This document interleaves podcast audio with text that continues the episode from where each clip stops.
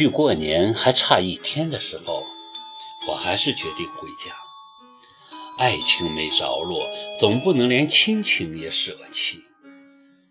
我拖着笨重的行李箱来到火车站，人山人海的，候车大厅内根本没有坐的地方，我只好把行李箱放倒，坐在箱子上，看着满眼的人群。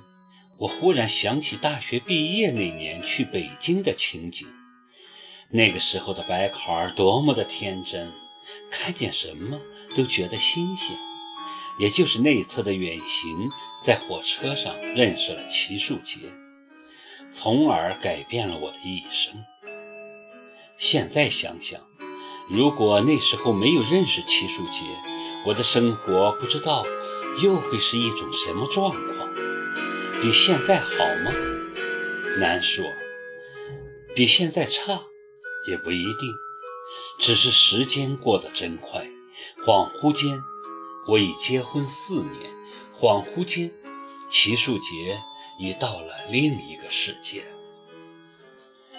火车晚点，我等得疲惫不堪，坐在行李箱上就要睡着。不知道等了多久，感觉地老天荒了般。火车终于来了，我半梦半醒，拖起行李箱排队准备验票上车。突然有个人伸手把我拽出了人群，吓得我大叫一声。混乱中还没看清对方是谁，人就已经被拽出了候车厅。好险！差一点就赶不上了。耿墨池长吁一口气，很庆幸地看着我，如获至宝。你干什么呀？我瞪着眼睛吼。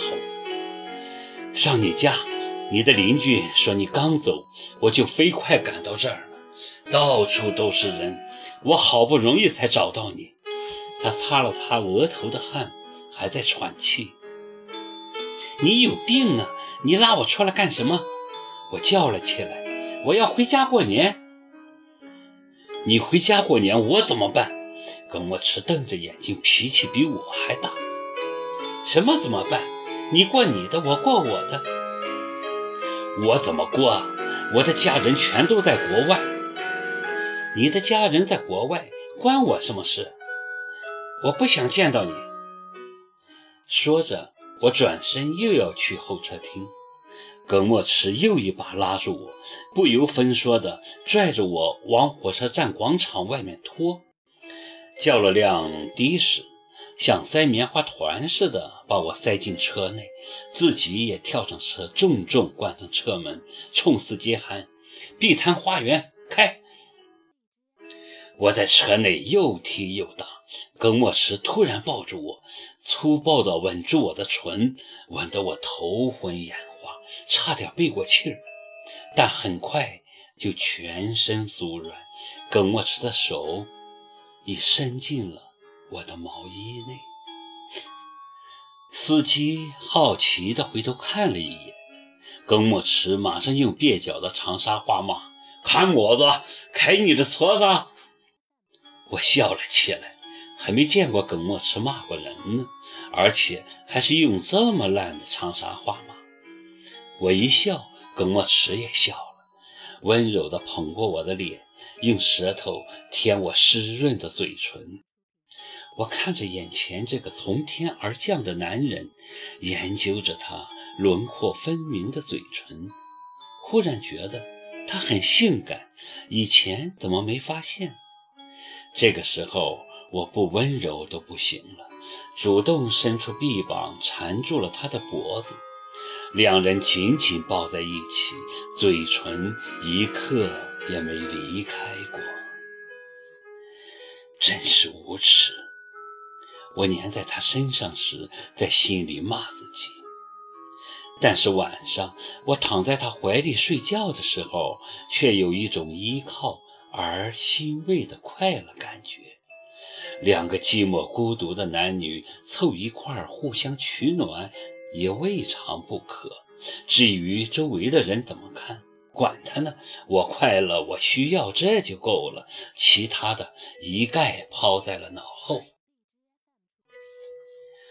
至于不回家过年，我的解释是单位临时要派我值班，没办法，别人都有家有口，就我一个人单身，当然只能把团聚的机会让给其他的同事了。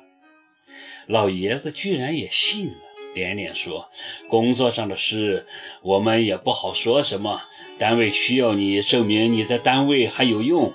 行，你忙你的工作吧，家里不用你牵挂。”老爷子勤勤恳恳工作了一辈子，只要是工作需要，我怎么瞎掰他都信。